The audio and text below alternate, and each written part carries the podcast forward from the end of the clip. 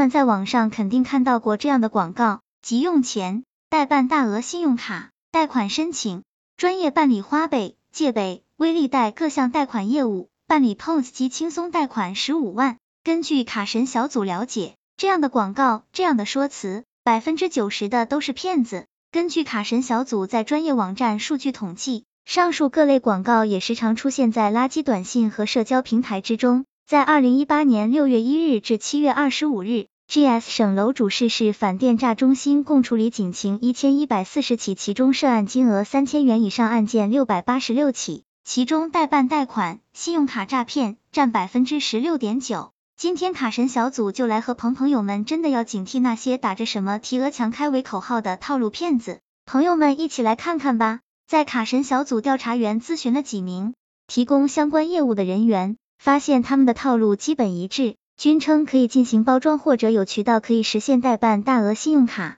贷款提额，而其需要的资料也都仅为电话、姓名、身份证，通过各种话术一步步骗取手续费等各种费用。关于微利贷提额，仅采用官方邀请制。前海微众银行今天开通了一批，只有今天一天时间，需要的抓紧，还剩九个小时开通微利贷、借呗、花呗。需要的请抓紧时间。这是某贷款中介在朋友圈中打出的广告，微利贷能保证最低出五万元额度，手续费两千五百元，需要姓名、电话、身份证，四八小时内出额度。上述贷款中介在回复卡神小组调查员咨询时说道，他还向卡神小组调查员表示，手续费先收一半，额度开通后再收另一半，如果操作不成功，承诺一切费用全退。这周我们就有两个客户操作不成功退钱了。当卡神小组调查员询问其如何能够保证开通额度时，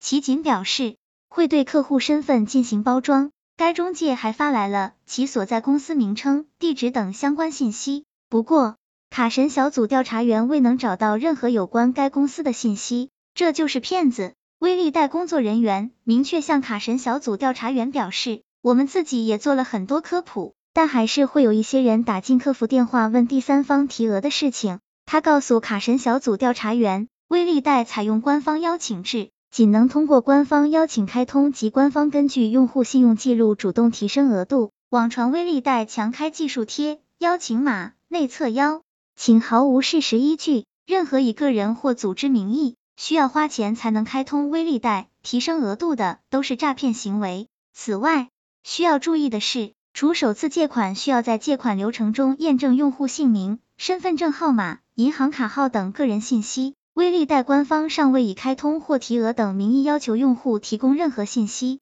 除了微利贷，蚂蚁金服借呗、花呗提额的小广告也依然泛滥于社交平台。卡神小组调查员咨询了一名借呗、花呗提额业务人员，其表示，只要芝麻分在五百五十以上就符合条件，借呗提额最高十万元。一万元额度手续费为三百八十元，十万元额度手续费为一千二百八十元，五万元以下额度先付全款，五万元以上可以先付定金，二十到三十分钟便可提额。我们做资金流水来提额，资金流水是已经编辑好的。该业务人员强调，对于强开和提额、借呗也明确提示均为骗局。用户在支付手续费后，骗子会假冒支付宝客服。通过改号软件给用户发来信息，告诉其借呗已经成功开通，如果要激活需要另外支付更高额的手续费，而用户一旦支付后便会被拉黑，万人被骗，买个 POS 机就能贷款，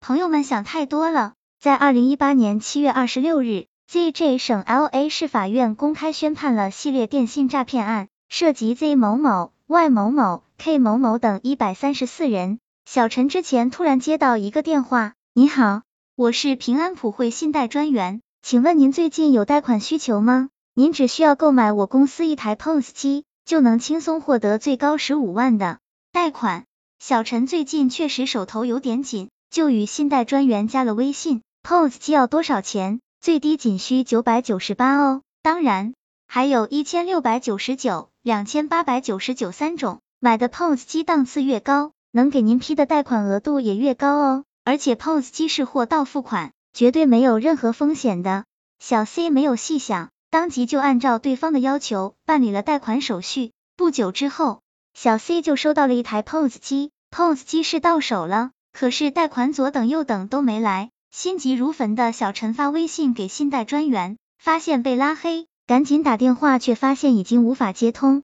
小 C 这才意识到自己被骗了。事实上，根据卡神小组了解，全国像小 C 这样的受害者超过九千人，实际损失超过一百五十零万元。这九千余名受害者是如何被骗的？事情要从二零一六年说起。二零一六年五月六日至二零一七年三月二十九日期间，L 某甲、Y 某、L 某乙等人均另案处理为谋取非法利益，通过熟人介绍、网上招聘等形式招募被告人 Z 某某、Y 某某、L 某某等一百三十四人，并安排四个诈骗窝点。由 L 某甲提供他人个人信息、话术单与被害人联系的对话模板进行诈骗，一百三十四名被告人先后冒充平安普惠、融三六零、宜信普惠等借贷平台的信贷专员，以平台名义拨打电话联系被害人，谎称能提供高额贷款服务，但要求被害人必须以一千到三千元不等的价格购买 POS 机，